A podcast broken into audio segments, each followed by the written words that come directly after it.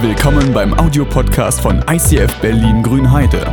Wenn du Fragen hast oder diesen Podcast finanziell unterstützen möchtest, dann besuch uns auf icf-grünheide.de.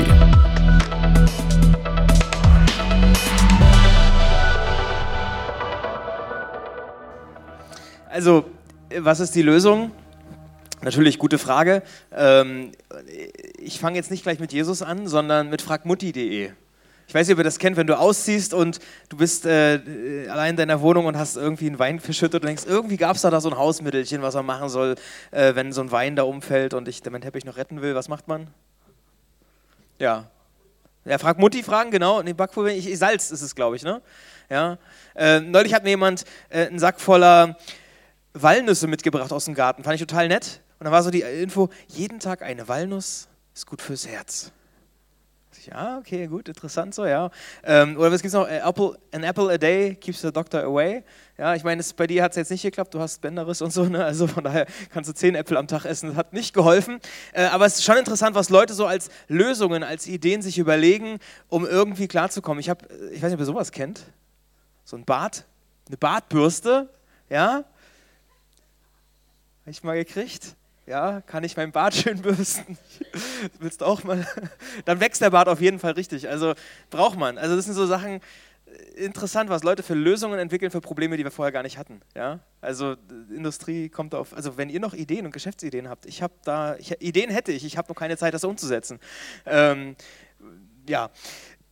Oder manche Dinge verändern sich auch. Also ich habe noch, das fiel mir auch in der Vorbereitung auf. Wisst ihr noch, wie man sich früher vor einem Atomangriff geschützt hat?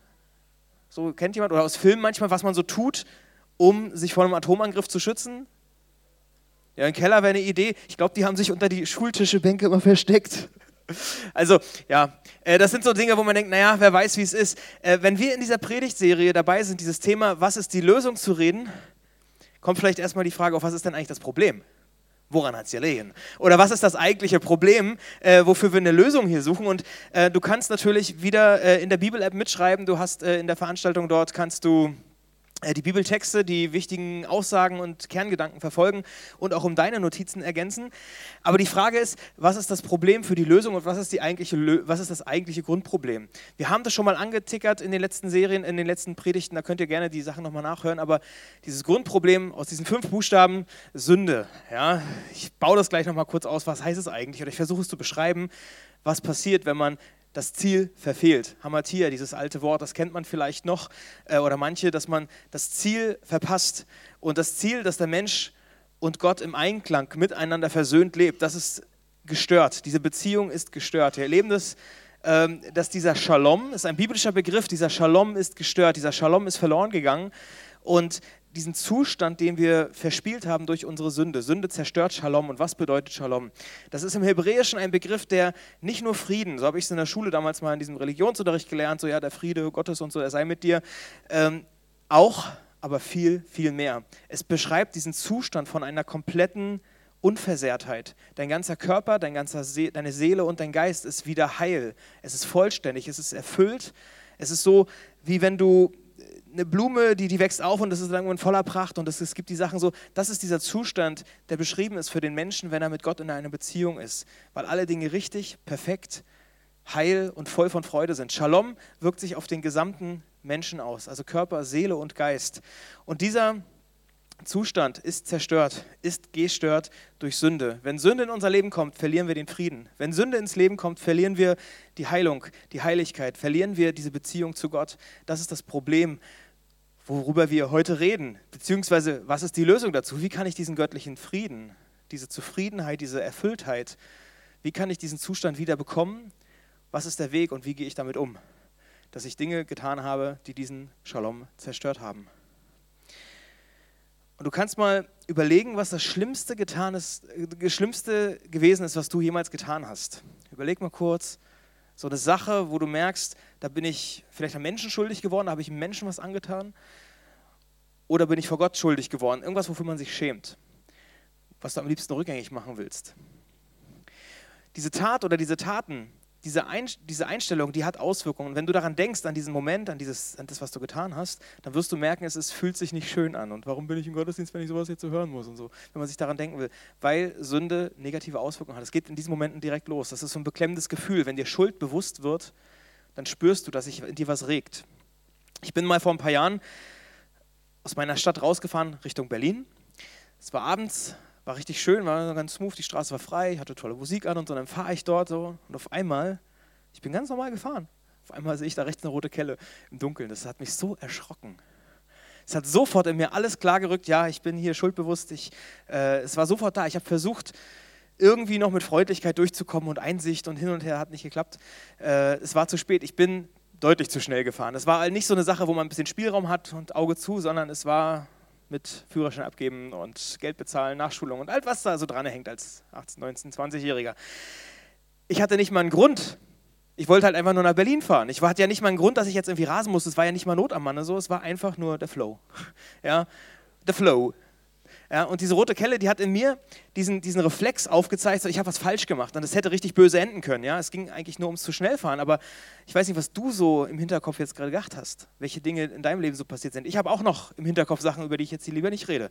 Ähm, die definitiv schlimmer waren als das.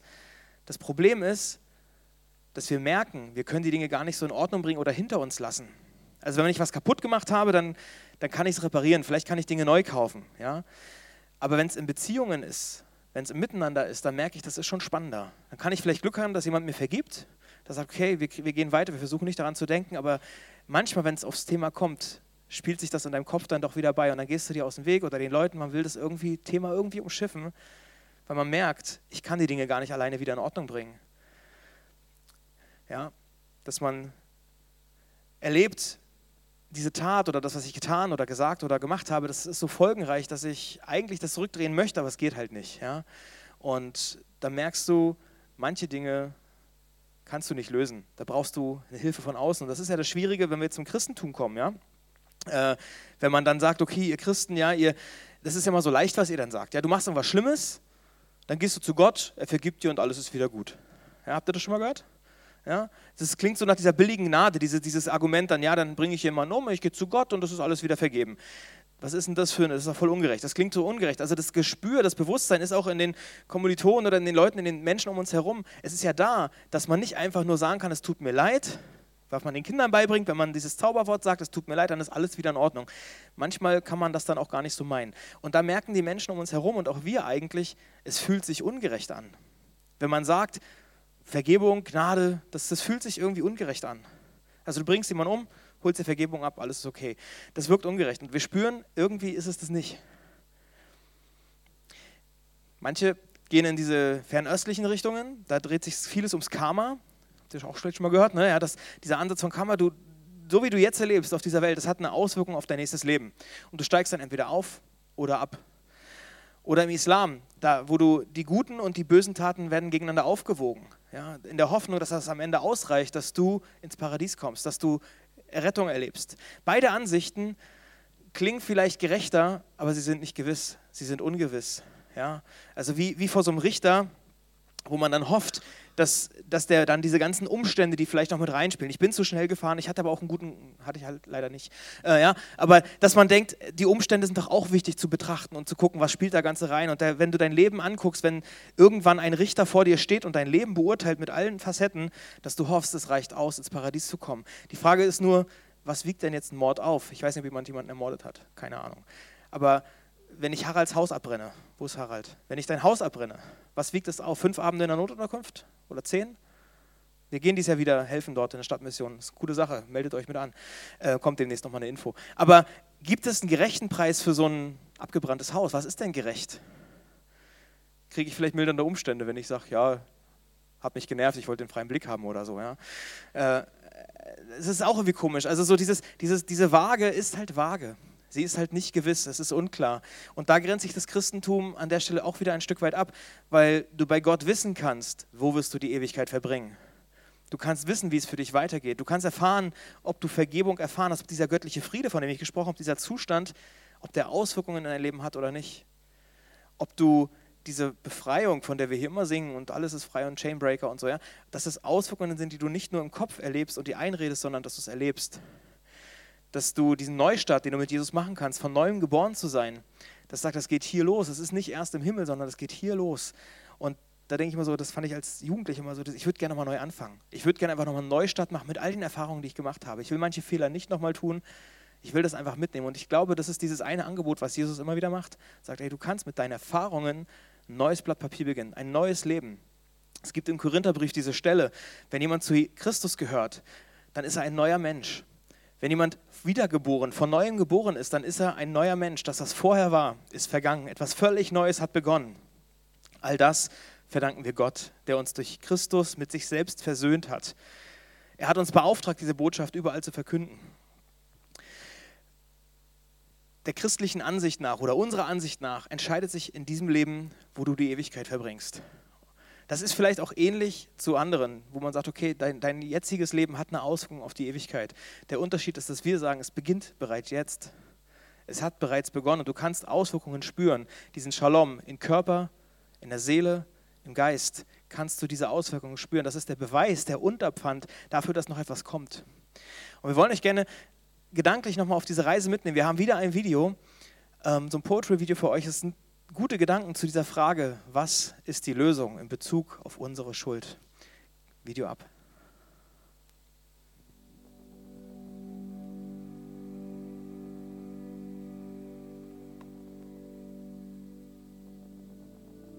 Stell dir vor, du hast etwas wirklich Schreckliches getan.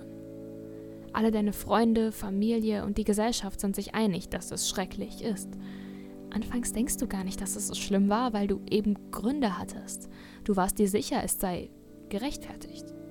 Doch je mehr du darüber nachdenkst und dir die Perspektive anderer anhörst, kommst du letztendlich zur erdrückenden Klarheit, du bist tatsächlich schuldig. Schuldig an etwas Schrecklichem.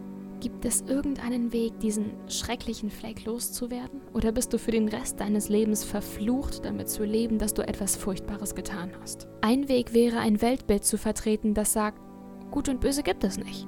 Es wäre auch nicht schwer, ein paar Philosophen zu finden, die dem zustimmen würden. Mit diesem Ansatz könntest du dich selbst unter Umständen glauben machen, alles ist okay. Allerdings wäre es doppelt so schwer, auch alle anderen davon zu überzeugen, besonders die, die von der Tat betroffen sind. Während einige Weltbilder daran festhalten, Gut und Böse seien nur gesellschaftliche Konstrukte, lass uns ehrlich sein, das deckt sich nicht mit unseren Erfahrungen. Von Rassismus zu Vergewaltigung und Diebstahl, Ausbeutung, Eifersucht, Mord, Menschenhandel, Korruption, Heuchelei und Arroganz. Gar nicht so schwer, eine ganze Liste mit furchtbaren Dingen zu füllen, die die Menschen tun. Und alle davon sind auf sehr reale Art furchtbar. Wenn furchtbare Taten begangen werden, können wir es geradezu in uns aufsteigen spüren, diesen Sinn für Gerechtigkeit, jemand muss dafür zahlen.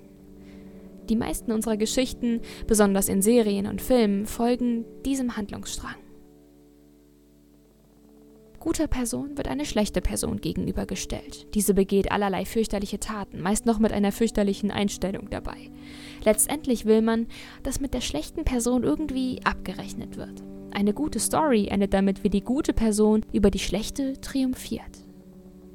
Wir sind sehr kreativ, wenn es darum geht, wie wir mit den Bösen abrechnen. Und es sind nicht nur unsere Geschichten. Wir sehen es im realen Leben. Auch wenn es viel Debatte darüber gibt, wie genau die Strafe für einzelne Vergehen aussehen sollte, sind wir uns doch einig, irgendetwas muss geschehen.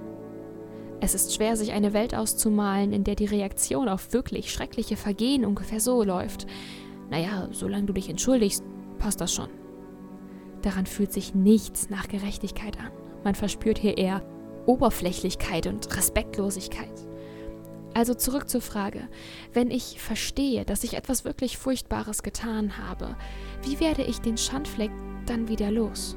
Jedes Weltbild hat eine gewisse Antwort auf die Frage menschlicher Schuld in Beziehung auf Gerechtigkeit. Östliche Religionen denken dabei an sowas wie Karma. Karma ist die Vorstellung, dass das Schicksal einer Person, also deren Glück oder Leid, ihr Dasein als König oder Sklave oder Mücke, das Resultat vergangener Taten ist aus einem vergangenen Leben. Der Weg, den Schandfleck zu entfernen, besteht also darin, es in dieser neuen Lebensversion besser zu machen. Das ist allerdings ein unpersönliches System, ohne persönlichen Gott, der Vergebung schenkt. Alles, worauf ich dabei bauen kann, ist die vage Annahme, etwas zu tun, was mir später vielleicht hilft. Wenn wir das Leben als nichts mehr als Atome und Moleküle betrachten, wird das Problem, naja, problematischer. Aus dieser Sicht sind ethische Forderungen das Produkt evolutionärer Geschichte aus Gesellschaften, die sich über die Zeit formten. Die Gesellschaft definiert, was richtig ist und verurteilt, was falsch ist und kann darum auch Vergebung vorenthalten, wenn sie es so entscheidet. Das löst ein paar Fragen aus. 1. Wenn unsere Gehirnzellen das Produkt ausschließlich natürlicher Kräfte sind, wer oder was gibt der Gesellschaft das Recht, richtig und falsch zu definieren? Jede Gesellschaft setzt sich ja einfach aus einer Vielzahl von Individuen zusammen. 2. Durch die Geschichte der Menschheit sind ganze Gesellschaften an furchtbaren Vergehen schuldig geworden. Wer definiert richtig und falsch für sie? 3. Was ist, wenn die Gesellschaft sich entscheidet, keine Möglichkeit zur Vergebung einzuräumen? Heißt das dann, mein Schuldzustand ist hoffnungslos? Im Islam finden wir einen persönlicheren Ansatz. Eine muslimische Website beschreibt es so, wenn jemand von Herzen umkehrt und dem dann gerechte Taten folgen und er Glauben zeigt, dann verspricht Gott ihm den Himmel und dass ihm nie Unrecht widerfährt. Gott trägt es ihm nicht nach, er hat immer eine Chance. Der Islam ist eine Religion der Hoffnung. Unser muslimischer Nachbar ist bemüht, alles zu tun, um den Anspruch am letzten Tag gewachsen zu sein, und er weiß, Allah ist gut, aber das unterschwellige Problem dabei ist, er wird das Fragezeichen nie los, wenn es ums Endgericht geht. Hat es gereicht? War ich genug? Wie kann ich sicher sein? Johannes der Täufer wird von der Geschichte bezeugt und vom Islam anerkannt als Prophet. Er war ein respektierter Mann Gottes in seiner Zeit. Wenn er Jesus in der Öffentlichkeit sah, rief er aus, Seht das Lamm Gottes, das die Sünde der Welt wegnimmt. Im jüdischen Lebenskontext des ersten Jahrhunderts, wo das Leben im Schatten vom Tempel Herodes stattfand, in dem regelmäßig Lämmer als Sündopfer geschlachtet wurden, hat diese Ankündigung ein sehr lebhaftes Bild in den Köpfen der Menschen erzeugt.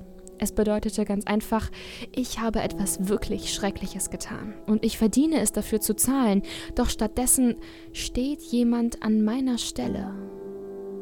Gerechtigkeit wird vollzogen, aber ich werde freigesprochen. Auftritt das Kreuz. Auf den ersten Blick scheint das Konzept primitiv, aber wenn wir einmal überlegen, wie das Leben wirklich funktioniert, dann verstehen wir, dass es gar nicht primitiv ist. Wie kann es sein, dass Gerechtigkeit geehrt und gleichzeitig Vergebung gewährt werden kann? Das Kreuz beantwortet diese Frage. Es drückt aus, das schreckliche Vergehen war wirklich schrecklich und muss Strafe hervorbringen. Aber es sagt auch, jemand ist gewillt, diese Strafe an deiner Stelle zu zahlen. Der frühe christliche Autor Paulus fasste es in seinem Brief an die Römer gut zusammen. Gott aber beweist seine Liebe zu uns dadurch, während wir noch in Sünde waren, ist Christus für uns gestorben.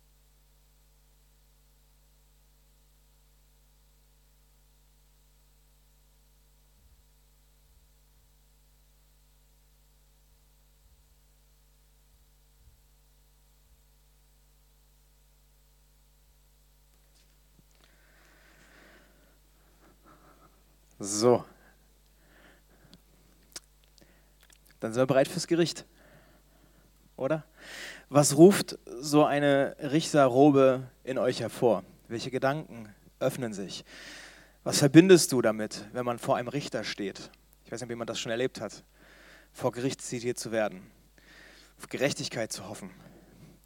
Steht irgendwie für Urteile, für Strafe, vielleicht für Gnade, für Weisheit sehr schnell zu entscheiden, was ist richtig, was ist falsch. Wer vor so einem Richterstuhl zitiert wird, dem kann mulmig werden. Egal auf welcher Seite du stehst. Ob du als Ankläger kommst und sagst, ich hoffe, dass der Richter mir glaubt, meine Geschichte, meiner Argumentation folgt. Oder ob du der Angeklagte bist, der hofft, dass irgendwie das Beste passiert. Ob du schuldig oder unschuldig bist, das weißt du selbst. Aber weiß der Richter es? Kriegt er es raus? Wird Gerechtigkeit Will man überhaupt Gerechtigkeit? Also will man Gerechtigkeit in diesem Moment, wenn man schuldig ist? Hofft man da nicht mehr auf Gnade? Ich glaube, das ist diese große Spannung, die wir erleben. wenn wir an den Punkt kommen, dass wir merken, wir sind schuldig geworden. Irgendwie wünschen wir uns Gnade, aber wenn es nicht um uns geht, wünschen wir uns Gerechtigkeit. Das ist eine große Spannung zwischen Gerechtigkeit und Gnade. Was heißt das eigentlich? Ich möchte es kurz von der Bibel einmal aufziehen, welche Spannweite dort drin steckt. Ich habe einen Vers mitgebracht aus Micha 6, Vers 8. Der Herr hat euch doch längst gesagt, was gut ist. Er fordert von euch Menschen nur eins: Haltet euch an das Recht, begegnet anderen mit Güte und lebt in Ehrfurcht vor eurem Gott. Es gibt verschiedene Worte für Gerechtigkeit. Das eine finden wir dort in diesem ersten Teil: Haltet euch an das Recht. Das Wort Mischpat. Das ist der wichtigste Rechtsbegriff, wenn es um richtiges Recht und Gesetz geht, ist es der wichtigste Begriff in der Bibel dazu. Er spricht oder er spricht irgendwie so ähnlich, wenn wir heute sagen, ähm, das ist mein Recht. Ich habe ein Recht darauf, das ist mein gutes Recht, ich will mein Recht einklagen. Also Mischpat steht für diese Gerechtigkeit im Sinne von einem Gesetz, von dem Recht. Wir sollen gerecht leben und uns die Gesetze, an die Rechte halten. Und wir sollen den Menschen das geben, was ihnen zusteht ob das jetzt Strafe, Schutz oder Fürsorge ist, aber wir sollen den Menschen geben, was ihnen zusteht.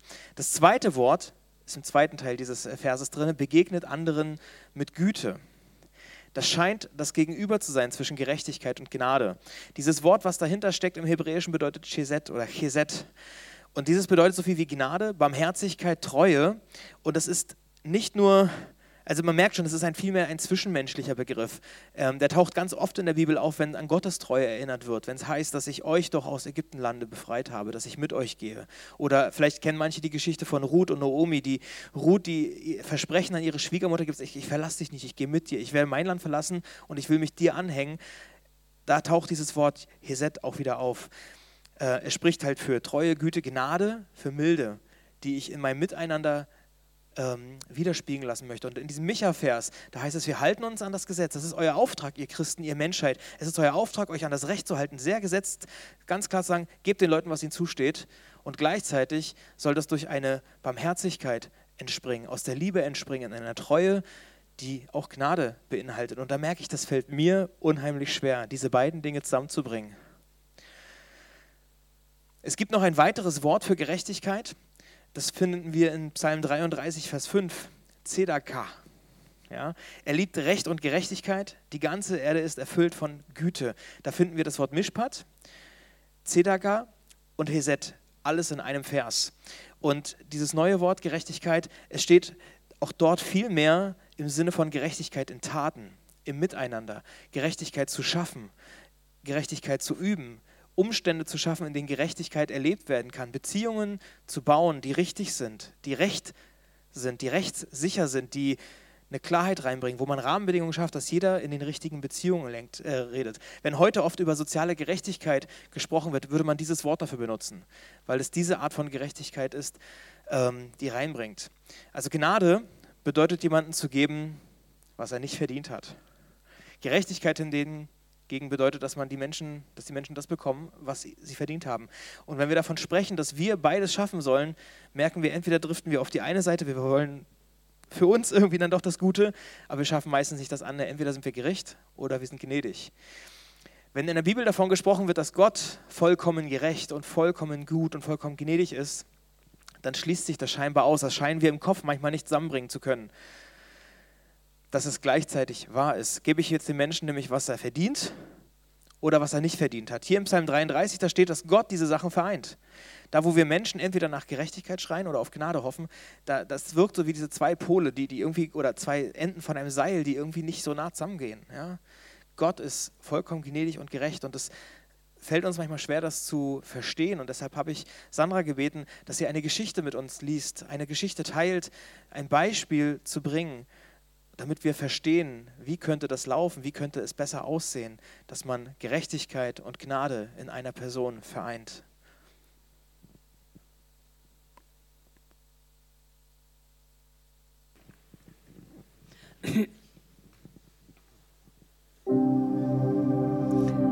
Vor langer Zeit lebte in einem fernen Land ein mächtiger und gerechter König. Eines Tages bemerkte er, dass in seinem Volk ein gefährliches Glücksspiel immer mehr Macht und Ausbreitung gewann. Nahezu jeder spielte und arbeitete somit an dem Verderben der ganzen Nation. Der König aber liebte sein Volk und beschloss, ein Gesetz herauszugeben, um diese Spielleidenschaft zu hemmen. 100 Schläge mit der Peitsche sollen den treffen, der beim Glücksspiel gefunden wurde. Das Gesetz war in Kraft getreten und trug das Siegel des Königs. Es musste unbedingt befolgt und ausgeführt werden. Wer beim Glücksspiel erwischt wurde, der hatte nun mit einer schweren Strafe zu rechnen. Nach ein paar Tagen begann die Stimmung am Hof sich zu verändern. Zunächst merkte der König nicht viel davon. Wenn der König auftauchte, steckte man die Köpfe zusammen und fing leise an zu tuscheln. Endlich fing der König an, die veränderte Stimmung am Hofe wahrzunehmen. Er rief den Hofmeister zu sich und fragte ihn, was denn eigentlich los wäre. Dieser bekam einen roten Kopf und fing sehr verlegen an zu wirken. Was geht da hinter meinem Rücken vor? Raus mit der Sprache, polterte der König. Mit Verlaub, Euer Majestät, wandte sich der Hofmeister, es geht um dieses neue Gesetz gegen das Glücksspiel, das Euer Majestät vor ein paar Tagen erlassen haben. Wir haben den ersten Gesetzestreter erwischt. Dann führen Sie ihn seiner gerechten Strafe zu. Worauf warten Sie noch? erwiderte der König. Die Minister steckten die Köpfe zusammen und tuschelten ganz verzweifelt miteinander. Endlich kam der Hofminister ganz betreten vor den König und sagte mit gesenkter Stimme, Euer Majestät, bei dem Gesetzesübertreter handelt es sich um eine Person aus der engsten Umgebung eurer königlichen Hoheit. Es ist eine sehr delikate, abrupt unterbrach ihn der König. Wer ist es? Dieses Vergehen muss sofort bestraft werden, egal wer es ist. Also, wer ist es? Der Hofmeister zögerte, dann sagte er, Eure Mutter, Euer Majestät. Es wurde ganz still im Saal. Der König war tief bewegt und erschüttert. Zwei Tage schloss er sich ein. Er aß nicht und trank nicht. Allen war klar, dass die alte schwache Königinmutter die hundert Peitschenhiebe wohl nicht überleben würde. Aber so gern der König gerade diesen Übertreter verschont hätte, er konnte und durfte es nicht tun. Wenn er jetzt eine Ausnahme duldete, würde er aufhören, ein gerechter Herrscher zu sein. Nach diesen zwei Tagen wusste der König, was er tun wollte. Sein Herz bebte und sein Mund war trocken, als er mit spröder Stimme befahl. Holt mir die Königin Mutter und den Peitschenknecht. Der ganze Hofstab war versammelt, als der König seine Mutter vorführen ließ. Schon waren ihre Hände an den Pfosten gebunden und der Peitschenknecht stand bereit, um die hundert Peitschenhiebe auf den Rücken der Mutter zu geben. Der König erhob die Hand. Der erste Hieb sollte erfolgen. Halt! rief der König und ging in die Mitte. Er entblößte seinen eigenen Rücken und stellte sich zwischen dem Peitschenknecht und seine Mutter. Dann beugte er sich tief in großer Liebe über seine Mutter. Jetzt, rief er zum Peitschenknecht, schlag zu. Der Peitschenknecht zögerte, aber der König befahl nochmal, du musst schlagen, jetzt musst du schlagen. Da schlug der Peitschenknecht zu. 100 Mal. 100 Schläge auf den Rücken des Königs. Der Rücken des Königs war voller Striemen, blutrot verschmiert. Voller Schweiß und nahezu kraftlos wankte der König auf seinen Platz und sagte, es ist gut, die Strafe ist vollstreckt, dem Gesetz ist Genüge getan. Dem Hofstaat und den Bürgern des Königreiches hat sich diese Geschichte unauslöschlich eingeprägt. Noch heute, viele Jahre später, erzählen Eltern ihren Kindern diese und andere Geschichten weiter von dem großen und gerechten König, der sein Volk so sehr liebte und der die Strafe für seine Mutter am eigenen Leib trug.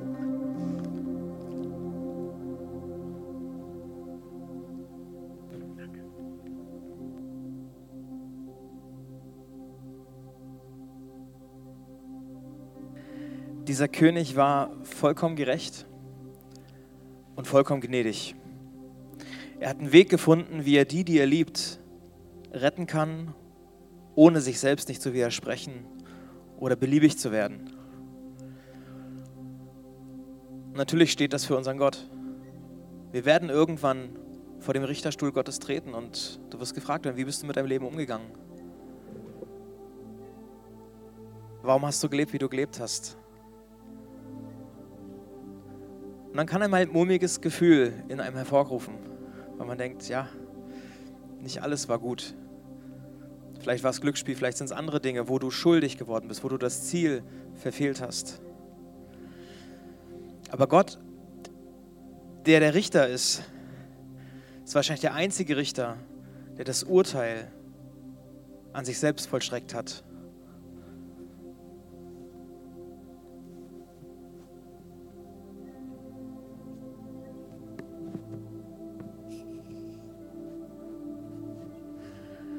Der einen Weg gefunden hat, um das Urteil zu tragen. Die Strafe wurde vollzogen. Es ist eben nicht diese billige Gnade, die uns manchmal vorgeworfen wird, ja, schwamm drüber, ist doch nicht so schlimm, sondern die Strafe für die Dinge, die wir getan haben, sie wurde vollzogen. Das, was Mord nach sich zieht, es wurde vollzogen. Das, was Lügen nach sich zieht, das, was Ungerechtigkeit nachzieht, das, die Strafe, wurde vollzogen. Aber es ist eben nicht ein einfaches Schwamm drüber, sondern es ist auch nicht ein, du musst auf den Schafott und getötet werden, sondern dieses Angebot ist ja das, was wir immer wieder machen, dass wir sagen, Jesus ist eben an der Stelle der, der einspringt und sagt, okay, hey, wenn du vor dem Richterthron stehst, die Vergebung ist doch da. Ich habe die Sache doch schon getragen. Berufe dich auf mich. Wenn ich dein Anwalt bin, dann bin ich dein Löser, dein Erlöser, der die Sache vollzogen hat. Gott selbst ist Mensch geworden, als wir noch Sünder waren bevor wir Gott kannten, bevor wir auf diese Welt kamen, hat er schon gesagt, okay, das, was ich an mir selbst vollstrecke, wird ausreichen, um auch dich und dich und dich und deine Kinder zu erretten. Römer 8, nee, Römer 5, Vers 8 bis 11, da heißt es, Gott aber beweist uns seine große Liebe gerade dadurch, dass Christus für uns starb, als wir noch Sünder waren. Dass es eben nicht heißt, ah, der hat aber tolle Augen oder der ist ja besonders so, deshalb sterbe ich für den, sondern bevor du geboren wurdest, hat Christus sich entschieden, für dich zu sterben. Schon jetzt sind wir von Gott angenommen, weil Jesus Christus sein Blut für uns vergossen hat. Und erst recht werden wir am kommenden Gerichtstag durch ihn vor Gottes Zorn gerettet. Als wir Gott noch feindlich gegenüberstanden, hat er uns durch den Tod seines Sohnes mit sich selbst versöhnt wie viel mehr werden wir, da wir jetzt Frieden mit Gott haben, Shalom, am Tag des Gerichts bewahrt bleiben, nachdem ja Christus auferstanden ist und lebt. Doch das ist nicht der einzige Grund unserer Freude. Wir loben Gott und danken ihn durch unseren Herrn Jesus Christus, der uns schon jetzt mit Gott versöhnt hat. Schon jetzt, schon jetzt sind die Dinge erlebbar. Versöhnung mit Gott bedeutet Shalom. Das ist diese Wiederherstellung, diese Heilung an Körper, Seele und Geist. Schon jetzt erleben wir die Auswirkungen der Ewigkeit. Schon jetzt dürfen wir gewiss sein, Gott hat uns Frieden geschenkt. Nächste Stelle. Gott hat Frieden gestiftet, als Jesus am Kreuz sein Blut für uns vergoss. Ihr wusstet es früher nicht was es bedeutet, mit Gott zu leben. Ihr wart ja seine Feinde durch all das Böse, was ihr gedacht und getan habt.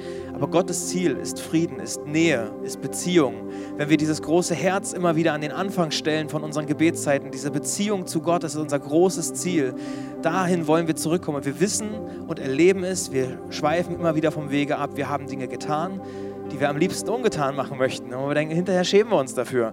Aber das ist ja der Weg, den Jesus eröffnet, zu sagen, okay, ich hefte die Sachen ans Kreuz und das ist keine billige Gnade zu sagen, schwamm drüber, sondern, ja, Jesus, du bist auch für mich gestorben und ich will mein Leben in dir verankern. Und das ist die Einladung, die ich jetzt nochmal bewusst aussprechen will. Vielleicht sind Gedanken bei dem einen oder anderen da. Dinge, die man am liebsten rückgängig gemacht hätte, was gestern oder heute früh oder in der letzten Woche oder vor fünf Jahren passiert ist. Dann bete ich und du kannst mitbeten Du kannst deine Schuld ans Kreuz bringen, stellvertretend Gott dein Herz hinhalten, sagen, ja Gott, wasche mich rein, vergib mir meine Schuld, damit ich Gnade erlebe und gleichzeitig Gerechtigkeit erlebe. Vater, ich danke dir, dass du uns kennst. Ich danke dir, dass du mit uns bist. Und ich danke dir, dass deine Liebe zu uns enorm groß ist. Du liebst uns und du, dein Herz schlägt für uns. Und das überwältigt mich manchmal, weil ich denke, eigentlich sind wir doch gar nicht so toll. Eigentlich treten wir dich doch. Eigentlich spiegelt unser Leben dich nicht immer so wider. Und meistens, ja, versuchen wir uns dann vor dir zu verstecken und, und irgendwie die Schuld irgendwie auszumerzen oder, oder drum herum zu reden. Jesus, wir kommen zu dir als Sünder, als Leute, die das Ziel verfehlt haben. Und ich halte dir mein Herz hin und bitte dich, dass du mir vergibst. Danke dir, dass dein Tod, dass dein Sterben ausreicht, um meine Schuld zu vergeben. Jesus, ich will dein Sterben in Anspruch nehmen. Ich will, dass du an meiner Seite bist, dass du mein Anwalt bist. Und ich will, dass du den Frieden bitte wiederherstellst. Wir brauchen diesen Frieden an Seele, an Körper, an Geist. Und ich danke dir, dass du die Lösung bist diesen Frieden wiederherzustellen. Du hast ihn gestiftet und ich bitte dich, dass dieser Frieden seine Auswirkungen, dass der Shalom seine Auswirkungen in unserem Leben hat, dass die Liebe Gottes ausgegossen ist in unsere Herzen. Ich bitte dich, dass wir das erleben, dass wir als freie, als begnadigte, als gerettete Menschen in dieser Welt unterwegs sind, dass wir unseren Anker bei dir geworfen haben fest an deiner Hand sind. Dass es uns nicht mehr ohne dich gibt und dass es dich nicht mehr ohne uns gibt. Ich danke dir dafür, Jesus, dass du hier bist. Und ich will deine Hand ergreifen und mit dir unterwegs sein, mit dir durchs Leben gehen, bis in die Ewigkeit. Segne uns alle, Jesus. Geh uns nach, führe uns, beschütze uns. Sei unser Licht, der uns vorangeht und sprich zu uns zu zeigen, was du mit uns vorhast, wie diese Woche aussehen soll, Herr. Amen.